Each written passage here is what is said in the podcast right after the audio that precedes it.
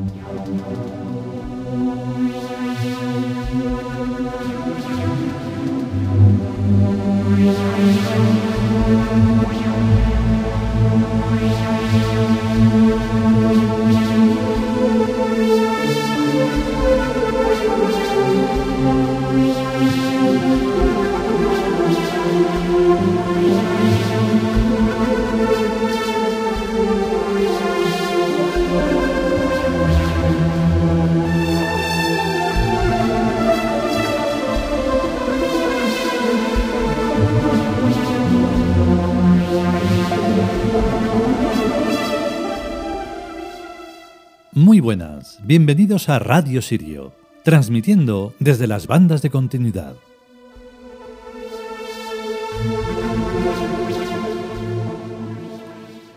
Hoy toca un capítulo mmm, grandioso. La verdad es que eh, Huracán es mucho más de lo que podemos pensar. Y no solo es el viento y lo que destroza todo a su paso. Eh, destroza las cosas que tiene que destrozar.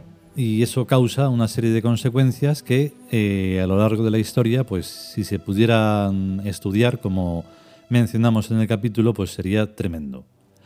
Creo que la palabra que vamos a mencionar y que vais a escuchar, sorites, mm, debe de estar pronunciada. Pero bueno, eh, creo que viene del francés y tiene algo que ver con la lógica. Y la lógica, así como la intuición, es una clase de sabiduría que solo se da si se observa. No valen estudios, no valen que tengas todos los títulos del mundo universitario, todo eso no vale para nada porque es un pensamiento, un pensamiento que se desarrolla tras la observación. Entonces, bueno, pues es más complicado de lo que parece, como siempre. Vamos con el capítulo.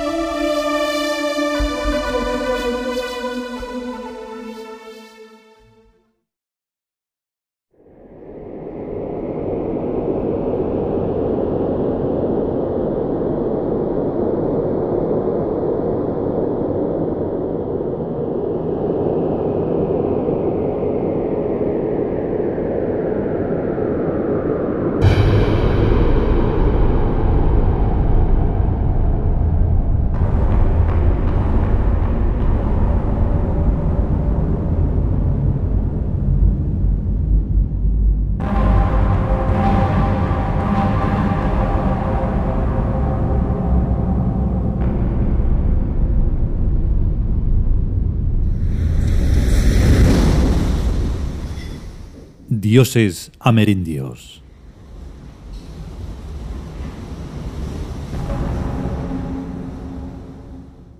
Huracán.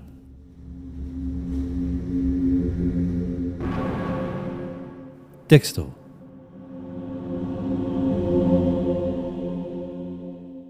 Entre los mayas, el más grande de los dioses, el del rayo y del viento, la voz que grita o el corazón del cielo.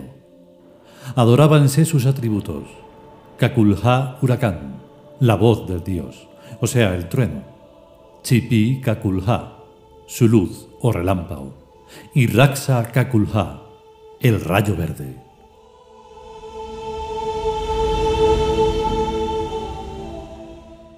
Comentario.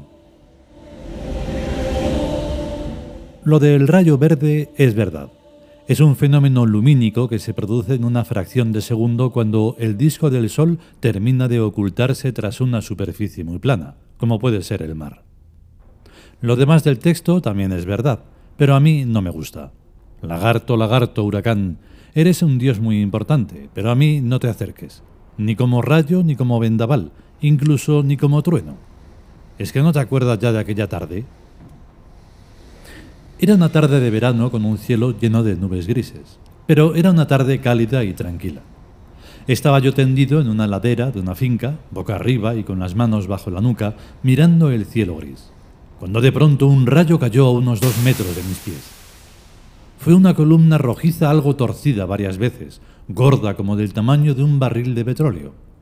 No sonó ningún trueno, sino solo como un rasgarse muchísimos papeles a la vez.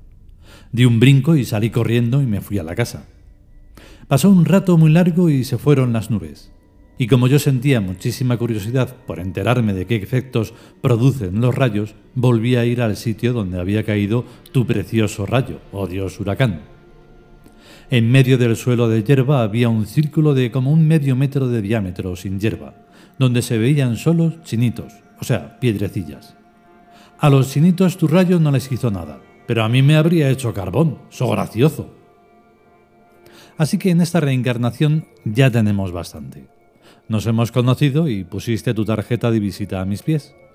Gracias, pero ahora no estoy en condiciones psicológicas de volver a verte, ni oírte, ni sentir tus vendavales. Más que nada por los eucaliptos y coníferas de mi jardín, que sufren mucho los pobres con tus zamarreones. Esto no impide que yo te admire muchísimo y que te reconozca grandes intervenciones históricas de muchísima importancia. Cuando Martín Lutero era fraile agustino, paseaba un día con otro fraile, cuando de pronto le lanzaste un rayo al fraile que paseaba con Lutero y lo carbonizaste. Lutero comprendió que tú, oh huracán, eres un dios, pero te confundió con el dios de los judíos y de los cristianos, aunque ese no existe y el pobre se creyó que, con tu rayo, le mandabas que tradujera la Biblia al alemán. Y eso fue lo que hizo. Y armó tal lío con la traducción de la Biblia que los papistas perdieron el sacro imperio romano germánico y salieron protestantes de hasta debajo de las piedras. La cosa no es tan sencilla como parece. Verás. El emperador era por aquellos entonces un tal Carlos V de Alemania y I de España. Y el Papa era un tal a ver si me acuerdo, Clemente VII, o a lo mejor no era séptimo sino sexto, lo mismo da. Y resulta que el Papa no tragaba a Carlos V, y encabezó una liga de todos los enemigos del emperador, y a punto estuvieron de mandarlo a mejor vida, al emperador. Pero este le ganó la guerra e hizo prisionero al Papa y le hizo pagarle un montón de escudos de oro, monedas, y ya de paso saqueó a Roma, y el Papa lo excomulgó. Bueno, a todo esto tú hiciste la gracia del rayo que quemó al fraile que iba paseando con Lutero. Y Lutero tradujo la Biblia a la lengua alemana, dentro del territorio del emperador Carlos V, y le dejó hacer a Lutero todo lo que a Lutero le dio la gana de hacer. Carlos V podía haber mandado matar a Lutero, pero qué va, le convenía acabar con los poderes del Papa, que era el amo de Europa, y este trabajo se lo hizo Lutero. Pero Carlos V era un católico a machamartillo, y creía que iba a irse al infierno por no haber impedido la herejía luterana, como habría podido hacerlo perfectamente y con la mayor comodidad. Total, que abdicó la corona del imperio y las de todos sus reinos y se metió a monje, en el convento de Yuste, pero con todos los lujos y siguiendo mandando.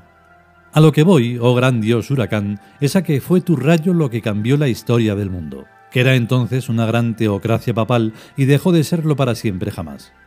Lo que tú hiciste fue meter el dedo exacto en el ojo exacto. Si desviándose un metro tu rayo hubiera matado a Lutero, habría chafado mi plan, que es el de implantar la teocracia de los dioses del K. Pero matando al otro fraile, me preparaste el terreno. Muchísimas gracias. Solamente los dioses y yo sabemos lo que importa un detalle. La historia menúa. La historia menúa no viene en la historia, pero es la historia menuda o menúa, la que hace a la historia. ¿Conoces el famoso Sorites? Primero, por un clavo se perdió una herradura. Segundo, por una herradura se perdió un caballo. Tercero, por un caballo se perdió un general. Cuarto, por un general se perdió una batalla. Quinto, por una batalla se perdió un imperio. Conclusión. Por un clavo se perdió un imperio. Lo del clavito es historia menúa, pero sin la pérdida del clavito no habría cambiado la historia del mundo. Sin el rayo que mató al fraile que iba paseando con Lutero, no habría habido Estados Unidos of América. Y sin cierto pequeño detalle que yo me sé bien, no se acabarían Estados Unidos of América y no se daría paso a la implantación del brío, que es el que a mí me interesa. Con ese pequeño detalle que yo me sé bien, todo este mundo de mierda de democracia de pega seguirá a tomar por saco, que es lo que se merece. En el Sorites antes citado no se menciona al herrero que hizo al clavito ni al que lo clavó en la pezuña de aquel caballo del general. Y por esto hasta a la historia menuda hay que mirarla con microscopio, es un decir, para averiguar quién y qué son en realidad los que hacen a la historia.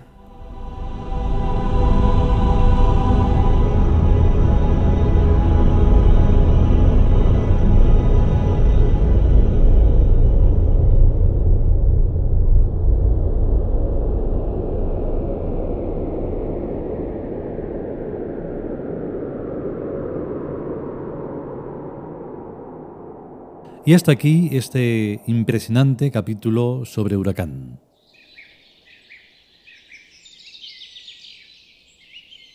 A ver, nuestro amor propio es un amor propio grande y, y si no nos decimos nuestras las cosas que deben de ser dichas, pues no nos las va a decir nadie. Entonces, este capítulo mmm, desvelaría todo, pero como estamos en una gran taberna, que es el mundo, donde absolutamente nadie se quiere enterar de nada, ya sea porque mm, temor, ya sea por vergüenza, no sé, por cualquier tontería humana, de las que hay muchas, pues no pasa nada. Nosotros en realidad eh, somos una mezcla entre una equivocación en el espacio-tiempo y no sé cuántas cosas más. Nos hemos equivocado, eso estoy seguro, porque estar en este mundo tan muerto y tan lleno de, de tontería es bastante insoportable. Y claro, estar aquí como si, como si nada, como si todo este pensamiento fuera de lo, más de lo más normal, pues no lo es. Y este capítulo, pues, y como todos, pues lo confirma. Debemos de venir del futuro y estamos en este pasado horroroso, en el que como en una pesadilla no hay manera de salir. Bueno, en las pesadillas se sale más fácil. Pero bueno, ya, ya habrá momento. De momento dejamos todas estas pistas para quien pueda estar perdido. Estamos aquí. Venga, si podemos y sobre todo si queremos, volveremos con un nuevo capítulo de los dioses amerindios. A estar bien. Hasta luego.